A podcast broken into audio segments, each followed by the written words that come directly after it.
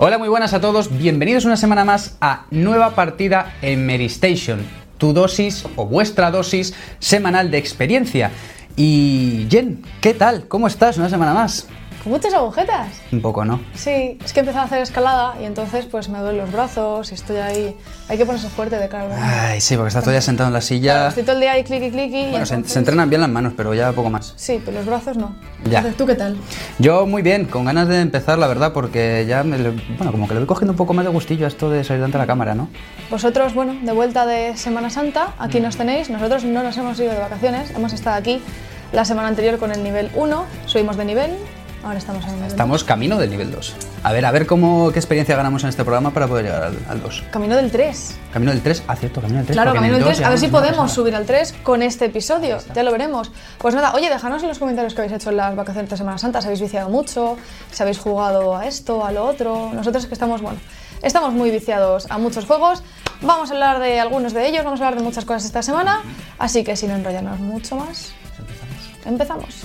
Y empezamos con la primera noticia del día y es que los esports están de enhorabuena porque el Consejo Olímpico Asiático ha anunciado que los esports estarán presentes en los Juegos Olímpicos de Asia en el año 2022, que aún no que- nos queda bastante tiempo, pero es muy buena noticia y es un paso más para que los esports sean reconocidos cada vez más como un deporte y sus jugadores como atletas Sí, profesionales. Sí, sí, sí, que bueno, que esto es algo que no debería extrañarnos porque en China se mueve muchísimo dinero en este mundillo. Bueno, conocemos igual Dota 2 aquí, pues funciona, Mm. pero allí es un boom muy grande. Y pese a que a nivel global muchos jugadores sean estadounidenses, luego al final los que más dinerito mueven pues son nuestros amigos chinos.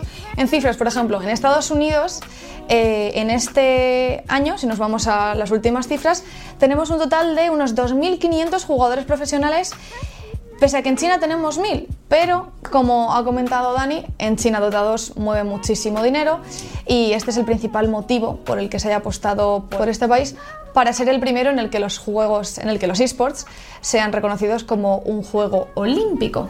A mí me sorprende especialmente porque eh, me acuerdo cuando era pequeño, eh, hace bastantes años, ahora era yo pequeño, pues hace muchos años de esto, y eh, poníamos la televisión en canales privados y veíamos a competiciones en China de Dota. Cuando en España todavía esto de los eSports no se estilaba mucho, no había muchos, no, no había ningún tipo de programa que se dedicase a eso como ahora, y flipábamos, decíamos, madre mía, y esto se emite en la televisión y en China tiene público, del Dota 1. Sí que es verdad que en Asia, tanto en China como en Corea, se tiene más tradición, sobre todo en Corea con StarCraft. Sí, es verdad. Se tiene mucha más tradición en esto de los esports, pero bueno, pues eso, a nivel de premios y a nivel de población sé que tiene más lógica de que se haya empezado por este país. Vamos a hablar un poquito de los ingresos brevemente eh, de los jugadores de los equipos que han ganado torneos, porque en China en el año 2016, el total de ingresos que generaron los equipos ganando competiciones en China fueron de 18 millones frente a los 16 de Estados Unidos, teniendo en cuenta que Estados Unidos tiene más del doble de jugadores. Y en cuanto, en cuanto a la edad, el pico de edad de los jugadores ronda los 20 años, más o menos. Vemos que empiezan a tempranas edades, el pico se pone en los 20 años y luego a partir de ahí empieza a decaer un poco, quizás ya a los 26, 27 la gente se empieza a retirar Sí, ya. sí, este- es verdad que es un tema que se ha hablado mucho en los esports. Sí. En, en juegos como League of Legends, por ejemplo, los jugadores suelen ser más jóvenes. En cambio, en juegos que son, por ejemplo, en CSGO, no se ven jugadores tan jóvenes y siempre se ha hablado de si es un tema de unos juegos requieren un poquito más de reacción, otros requieren un poco más de estrategia, de pensar las cosas con calma, de organizarse. Entonces sí que es verdad que dependiendo de los juegos, la media de edad varía un poquito, pero ahora mismo la media actual se sitúa en 20 años, pese a que la mayoría de ingresos eh, por cada jugador son más altas mm, alrededor de los 25 años. Si nos vamos a los juegos que van a estar presentes en los Juegos Asiáticos, Olímpicos Asiáticos de 2022, pues tenemos eh, FIFA 17, confirmado, y luego tenemos un MOBA por ver cuál será que está entre Dota 2, que tendría más sentido en ese país, o League of Legends, que es más popular en el resto del mundo. Y aparte tendremos un juego de estrategia que casi 100% seguro, aunque no está confirmado, será StarCraft 2, pese a que últimamente está un poco de capa caída en la escena competitiva, pero se le sigue dando ahí la importancia que merece. A mí me comentaban, claro, yo decía, ¿por qué StarCraft 2 está tan en, digamos que está un poco más de capa caída? Y me decían, tú piensa que ahora mismo en el fútbol te cambian las reglas. Porque de pasar de StarCraft 1 a StarCraft 2 es cambiarte las reglas. Entonces como, ah, vale, entonces puedo entender. Sí, yo creo que también hay un factor de que quizás al público le gusta. Bueno, StarCraft 2 no es un juego fácil de entender y fácil de ver. Tienes que meterte bastante en la dinámica del juego y conocer bien eh, lo que son, bueno, el juego en sí, las diferentes estrategias, eh, las diferentes formas de atacar al contrario. Tienes que conocer muy bien el juego para poder verlo. Y tu habilidad con el teclado, que se les ven haciendo 50.000... Las 300 APM ahí. Entonces, bueno, quizás League of Legends, aunque no controles mucho del juego, sí que ves más o menos, ah, mira, pues con que expliques brevemente al compañero, mira, estos son tres calles, hay que llegar al núcleo contrario, es más fácil de ver. Entonces yo creo que en parte StarCraft 2 está más de capa caída por este, por este tema y por otro lado porque es un juego uno contra uno y quizás nos guste más, estamos, estamos más acostumbrados con el fútbol o con otros deportes a ver juegos más de equipo. Entonces, bueno, a ver qué tal. Esperemos que iniciativas de este tipo sigan saliendo. Es bonito. Sí, para que los esports crezcan. Como ya vemos, se están llenando estadios a lo largo del mundo. Aquí en España también hemos tenido competiciones y cada seis meses con Gamergy tenemos. La que voy alucino. Sí, sí, nuestra pequeña reunión ahí y, bueno, y también yo creo que está muy bien que los esports crezcan porque es una comunidad bastante seria, bastante buena, no se ven eh, actitudes o, formas que se ven en otros deportes, ¿no? Eso en los esports no se permite. Entonces, bueno, a ver si poco a poco con los años podemos ir viendo cómo crece la industria. Y la semana pasada comentábamos pues los datos de la venta del software en España, del videojuego en España, y en esta ocasión tenemos los datos en Estados Unidos, porque según la Asociación de Entretenimiento Enfocada al Software, pues Call of Duty encabeza la lista. Creo que no le extraña a nadie porque es un, titán de ventas, seguido muy de cerca por Battlefield 1 y GTA V, que curiosamente ambos son tres títulos con un online muy potente. Por el Call of Duty, que se maneja a nivel competitivo pues, bastante bien. Eh, Battlefield 1, que tiene también pues, ese gran mapa de, guerras online ambientadas en la Primera Guerra Mundial. Y ese GTA V con ese modo online tan sandbox, con tantas opciones, con tantas posibilidades. Claro, también cabe destacar que los tres títulos son multiplataforma. Efectivamente. Entonces tiene todo el sentido que sean los más vendidos cuando un mayor número de jugadores lo pueden disfrutar en tanto consola como en PC. Pero, si hablamos de juegos exclusivos, Pokémon Sol y Luna. Lo Pokémon Sol y Luna son los que han triunfado en la lista, pese a que están en el puesto 11 y 12, son los que están ahí encabezando la lista en cuanto a juegos exclusivos de Nintendo 3DS. Ya hacía años que no le dedicaba tantas horas a un juego, 70 horas en Pokémon Sol. Ya, horas. ya aún no lo complete, aún me queda capturar algún Pokémon por ahí, descubrir algún secretillo. Pues sí. Pues este informe nos da más datos sobre el mercado del videojuego, como por ejemplo la edad del jugador medio, que es de 35 años. En chicos, bastante por debajo que en chicas, porque los hombres en Estados Unidos tiene una media de el jugador medio de 33 años y las mujeres de 37. O sea que hay una diferencia. Es bastante grande. Sí, hay una, hay una, diferencia bastante considerable. El 67%, por ejemplo, de los eh, hogares en Estados Unidos, dando un poquito más de datos, tienen un dispositivo con el que jugar a videojuegos y el 65% de las familias tiene al menos un miembro que juegue tres o más horas a videojuegos a la semana. El consumo total en la industria fue de 30,4 billones de dólares. Billones. Billones, con B de 2016, en 2016, y uno de cada tres eh, jugadores declaró que probablemente podrían comprar un dispositivo de VR, de realidad, virtual. En este año 2017. Sí.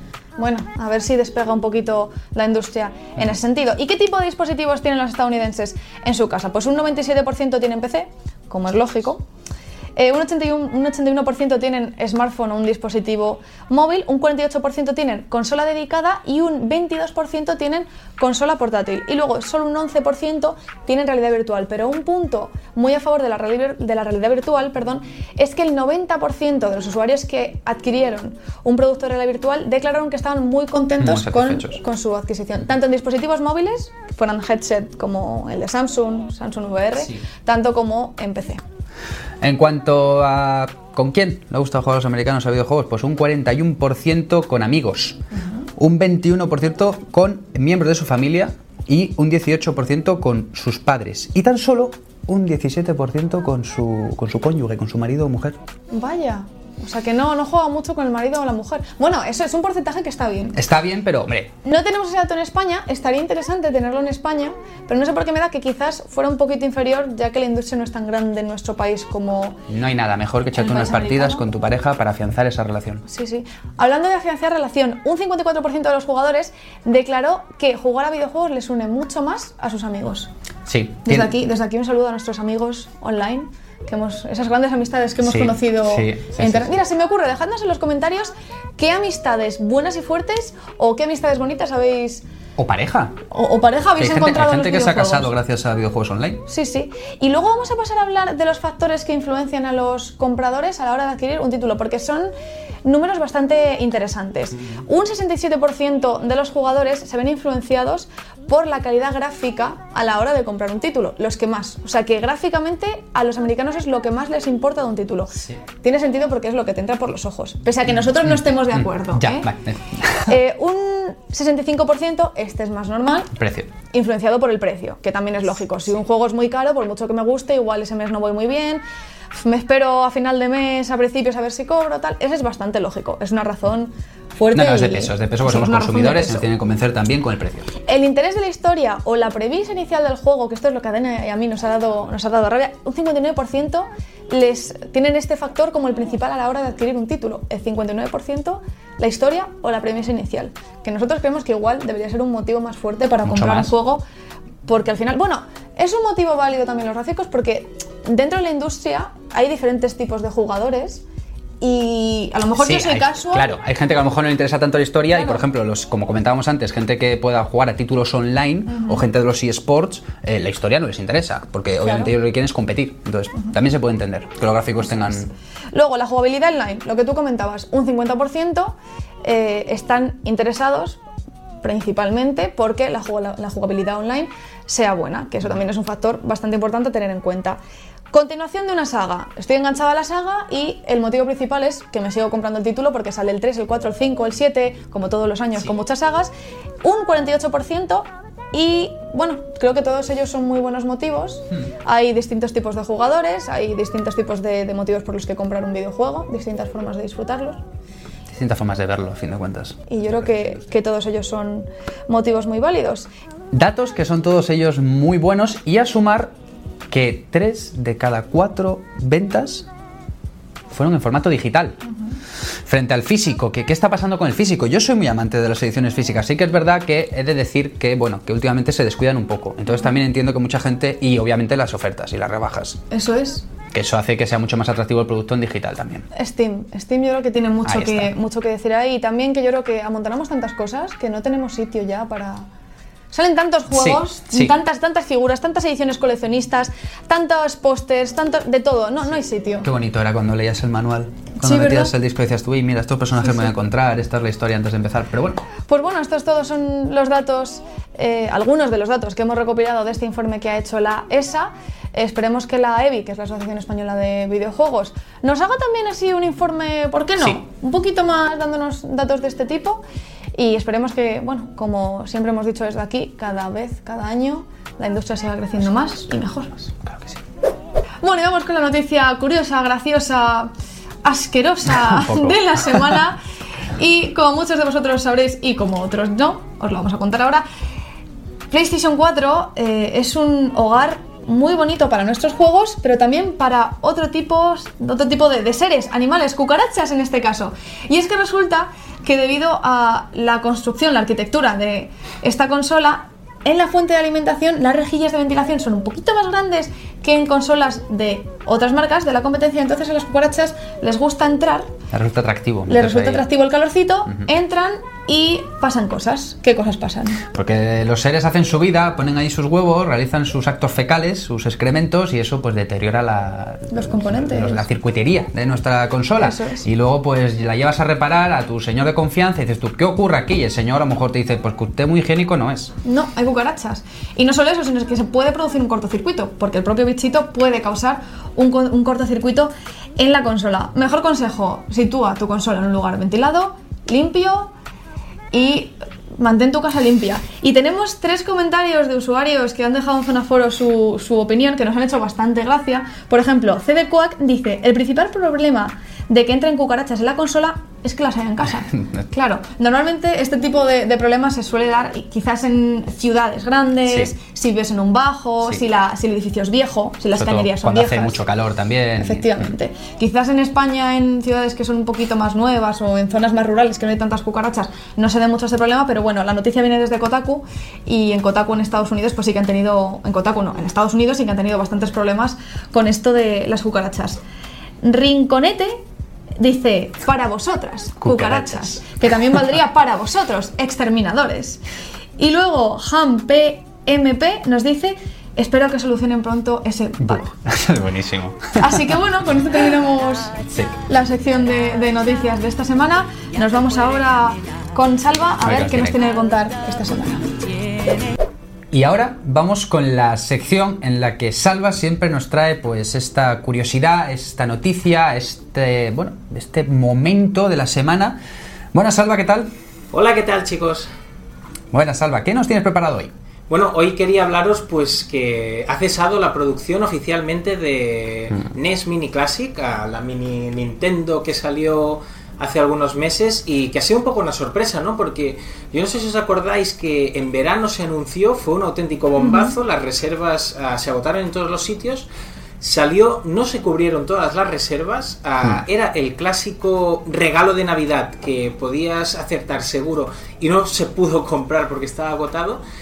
Y bueno, hemos llegado a estos meses, si no me equivoco, en febrero o así, Nintendo explicó que habían vendido un millón y medio de unidades en todo el mundo y, y que querían aumentar la producción. Pero la semana pasada empezamos a ver que ni en Estados Unidos ni en algunos países de Europa seguiría. Al final es oficial que en Europa se, se ha, se ha acabado, ya no, o sea, no van a producir más. Y bueno, la gente de eBay y Wallapop pues está más contenta que nadie.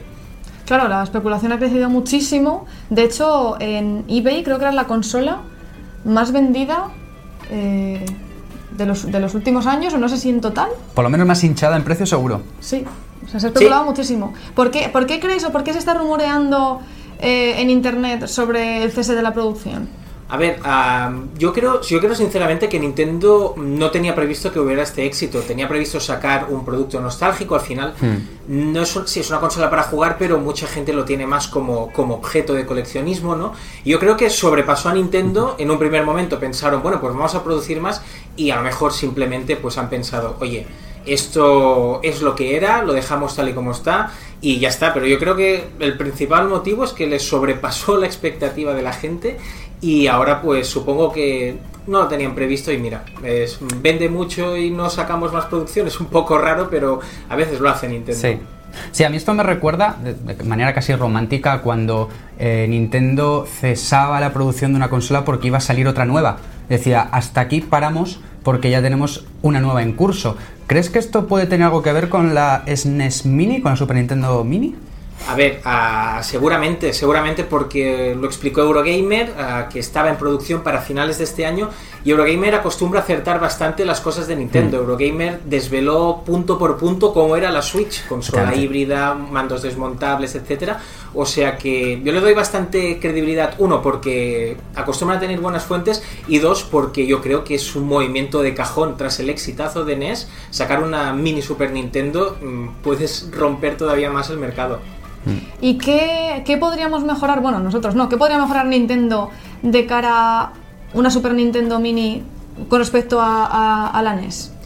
A ver, manteniendo el formato, porque hay gente que dirá, hombre, que puedas meter juegos, que puedas ampliarlo. Yo creo que esto no lo van a hacer porque quieren que sea algo casi impirateable y entendiendo el mismo formato, una consola con una selección de juegos cerrados, yo creo que son tres cosillas. Una, que haya más de 30 juegos porque son muy pocos para el catálogo de Sí, Super Nintendo. sí, sí.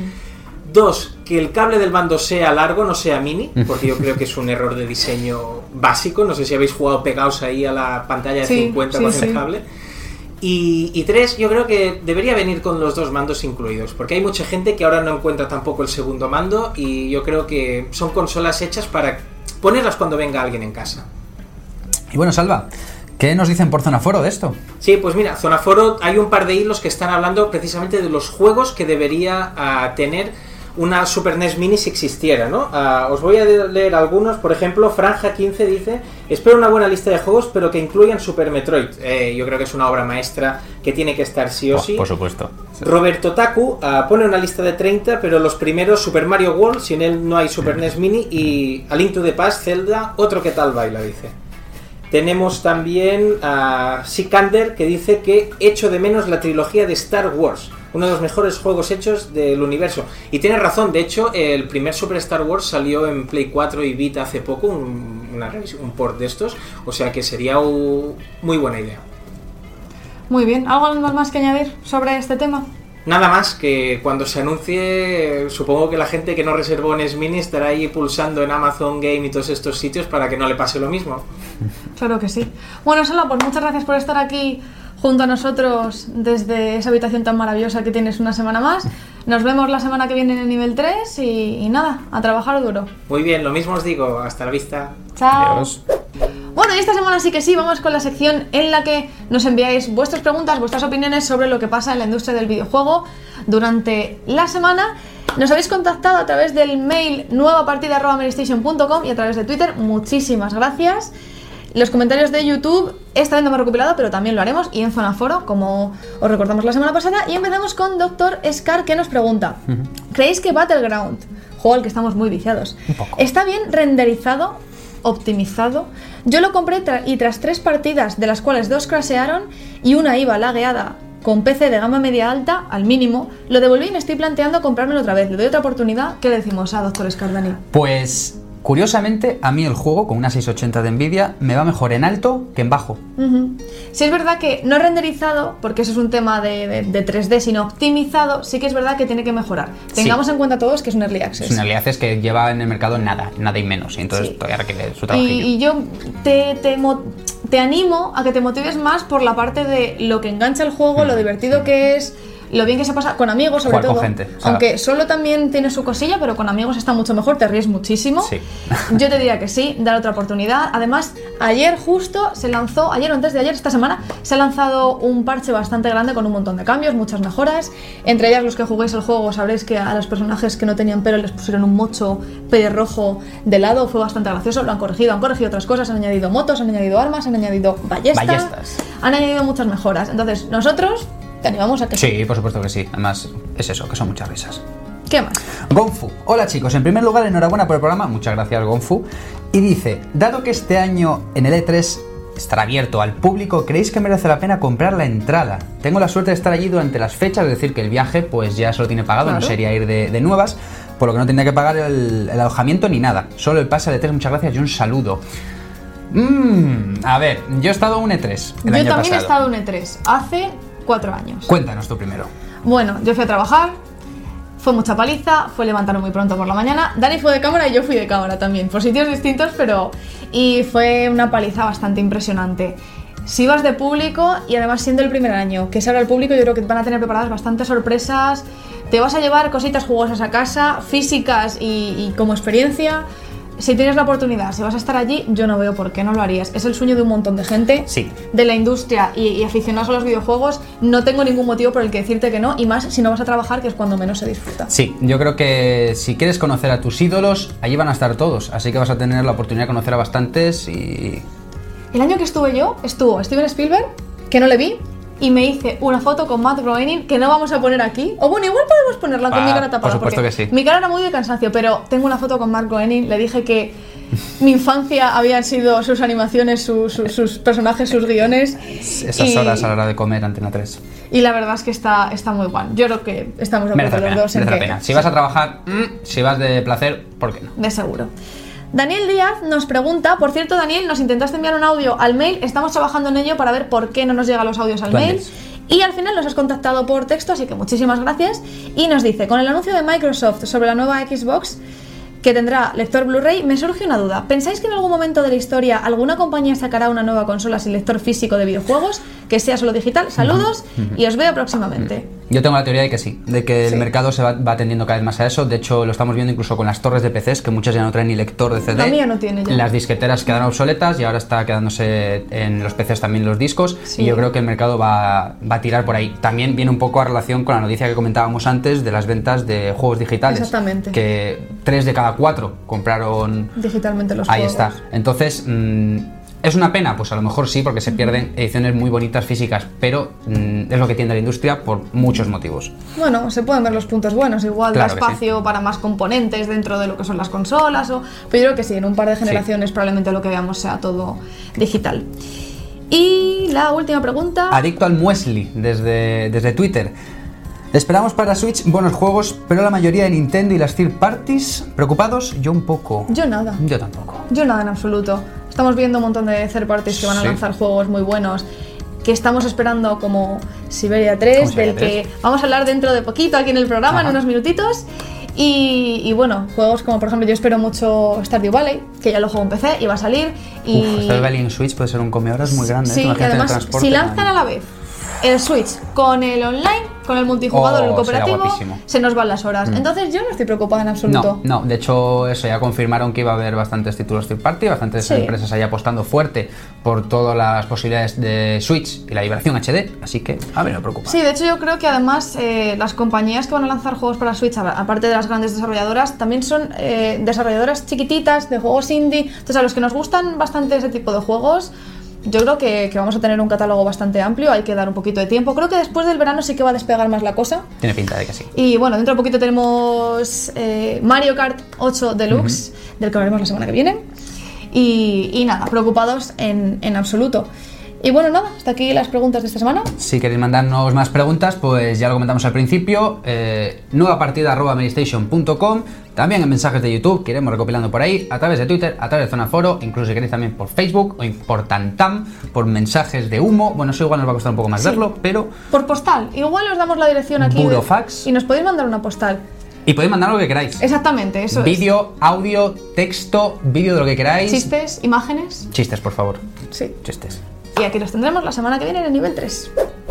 Y ahora en nuestro apartado en el que nos miramos un poco al ombligo, en el que hablamos un poco de qué se mueve en Medistation con los colaboradores, tenemos bastantes cosas jugosas. Por un lado, Yago Lago nos trae 10 aventuras gráficas modernas imprescindibles, una recopilación de 10 grandes títulos no tan conocidos que están ahí bajo, bajo la manga, pero que son muy interesantes, desde Botanícula hasta infinidad de títulos que son, como digo, un poco más desconocidos, pero muy, muy, muy interesantes. Echadle un ojo porque está muy bien.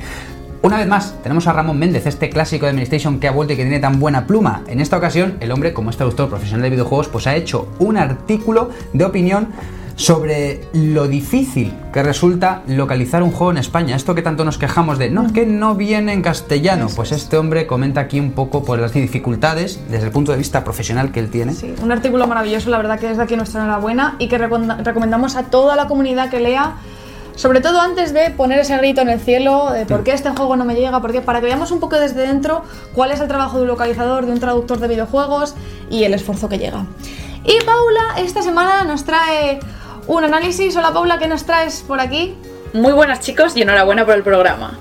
Efectivamente, esta semana he estado jugando y analizando lo nuevo de Telltale, Guardianes de la Galaxia, y a pesar de tratarse tan solo del primer de 5 episodios, creo que han empezado con muy buen pie y si siguen así podrán contar con uno de los mejores títulos que la compañía ha presentado hasta la fecha. Podéis leer el análisis completo en la página web de Station. Pues muchas gracias Paula, con muchas ganas de leer ese análisis del primer capítulo de Guardianes de la Galaxia de Telltale. Y hasta aquí los avances del resto de artículos, de análisis, de reportajes que nos traen el resto de colaboradores de Station. Echadles un ojo. Y la semana que viene traeremos más. Y ahora nos vamos a la entrevista. Bueno, llegamos a la recta final del programa, como os, como, eh, como os prometimos en el nivel 1 la semana pasada. A partir de ahora vamos a tener una entrevista en cada nivel, hoy estamos en el nivel 2. Y esta semana tenemos la suerte de contar con Rubén Gutiérrez de Meridian Games, distribuidora oficial de Siberia 3 en España. Hola Rubén, ¿qué tal? Hola? Jen, ¿qué tal? ¿Cómo vais? Pues muy bien, muchas, muchas gracias por estar aquí, estamos muy contentos Encantado. de tenerte. Y bueno, vamos a hablar un poquito de- del juego que se estrenó ayer en nuestro país. Eh, vamos a hablar un poco, cuéntanos qué nos ofrece, qué nos trae Siberia 3. Bueno, por fin hemos sacado Siberia 3. eh, vamos como con 12 años de, espera del juego y, eh, es un parto complicado, pero sí, ya lo tenemos aquí.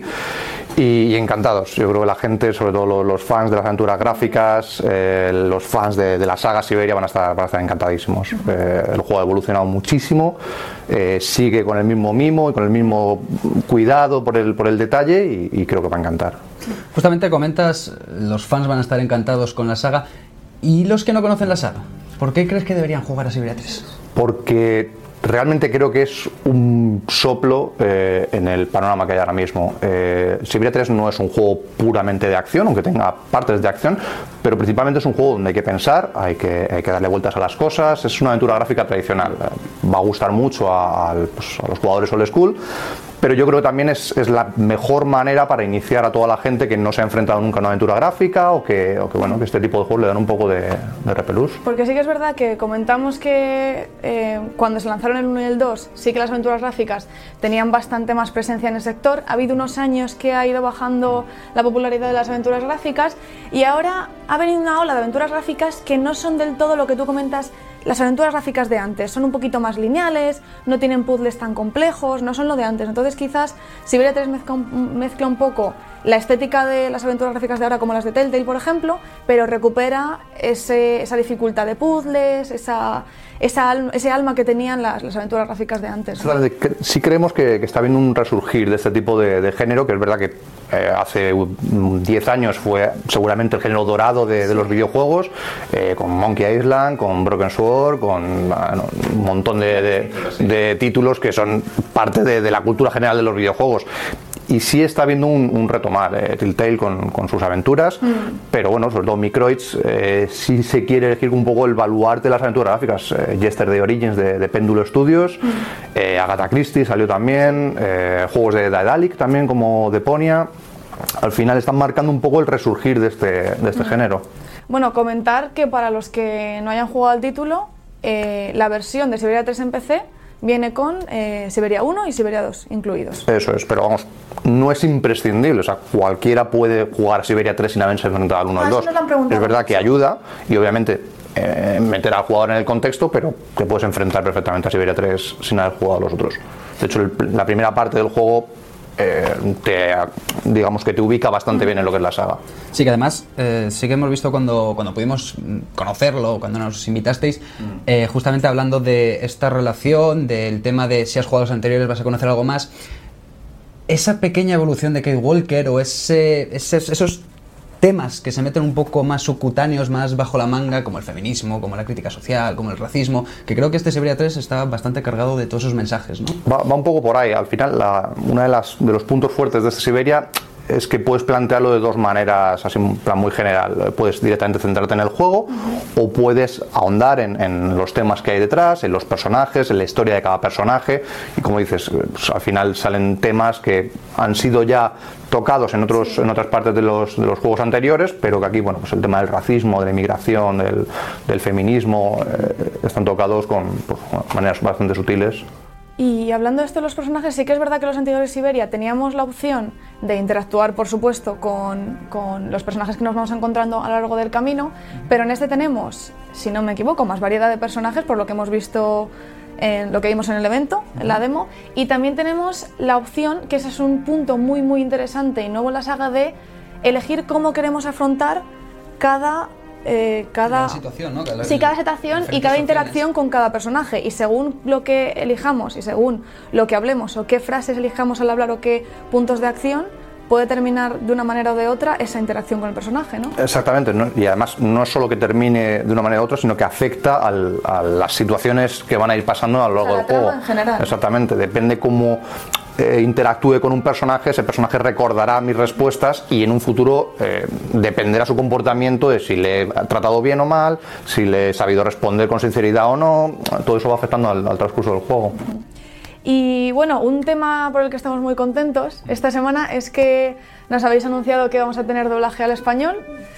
Eh, y es una muy buena noticia además estos días porque mucha, muchos usuarios en la industria se están quejando de que muchos títulos no llegan con doblaje o la localización de lo que es la traducción no llega muy bien del todo. Entonces, háblanos un poquito de esto. ¿Cuál ha sido el proceso para que se consiga el doblaje al español de Siberia 3? Bueno, es un, es un tema clásico ya en, en, en, la industria, sobre todo en, en España, el, el, discutir si doblaje sí o doblaje no. Mm. Eh, la verdad es que al final eh, la industria y sobre todo las, las estudios, las productoras que están detrás de cada juego tienen que mirar el dinero y es, es, muy frío, pero es un hecho real. Entonces, eh, es una cuestión de ver números y ver si es rentable o no rentable. Claro.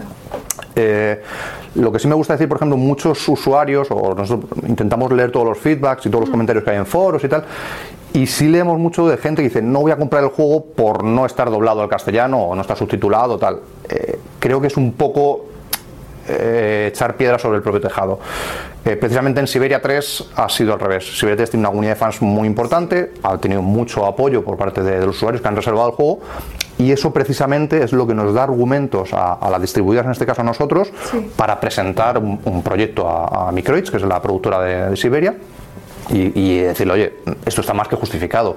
No es que no salgan los números, es que mira las reservas y, y mira Claro. el apoyo que tiene por parte de los juegos. Entonces, al final, ese tipo de apoyo es lo que puede cambiar las cosas. El no reservar el juego, no comprar el juego, porque en esto, obviamente eso no va a cambiar que el día de mañana se, se doblen más Sí, juegos. o sea, esto debe ser una llamada a los usuarios de, oye, si queréis que vuestro Si juego realmente te gusta mucho el juego y quieres apoyar la saga, apuesta por él, reserva. hay que apostar desde el principio para. Eso es lo que puede, puede cambiar. ¿Volverán voces clásicas? Algunas y otras no. Eh, no, no depende, ahí sí que se nos, nos va. ¿Y cuándo más o menos podremos tener? Porque llegará en parche gratuito, actualización. ¿Y cuándo más o menos? Tampoco pedimos una fecha concreta porque igual es difícil para vosotros, pero más o menos, ¿cuándo podríamos? Ha sido una lucha larga con, con Microes, ya te digo que al principio no se iba a hacer, entonces se ha decidido en las, las últimas semanas y, y se, vamos, somos conscientes de que se está grabando y que de hecho creo que están a punto de acabar el- la grabación. Esperamos que seguramente para finales de mes que viene pudiera estar, pudiera estar disponible el parche. Pues Siberia 3 para PC, PlayStation 4, Xbox One, doblaje al español llegará dentro de poco y para Nintendo Switch. Para Nintendo Switch sabemos más o menos. Queremos esperar seguramente que a lo largo del verano. A lo largo del verano. Es, es la fecha. Además, tenemos mucha ilusión con, con esta edición concreta de, de Switch, porque creemos que es una plataforma que puede funcionar muy bien con, con aventuras gráficas. Desde Microids hacen hincapié en que van a, van a aprovechar la, la vibración, la vibración HD, Ah, genial. que van a, van a hacer mucho hincapié en el tema táctil. Entonces, bueno, pues creemos que es una plataforma que se da mucho a las aventuras gráficas y que puede sí, ayudar sí. además a este, a este resurgir. Genial, pues nada, Rubén, muchísimas gracias por estar aquí hoy. Nosotros nos despedimos ya. Con el nivel 2 esta semana, nos vemos la semana que viene con el nivel 3 acumulando como siempre puntos de experiencia. Muchas gracias Dani por acompañarme por favor, en esta aventura gráfica. Esta aventura gráfica, sí, que tocando muchos puntos. y nos vemos en el nuevo En el nivel 3. Adiós. Hasta luego.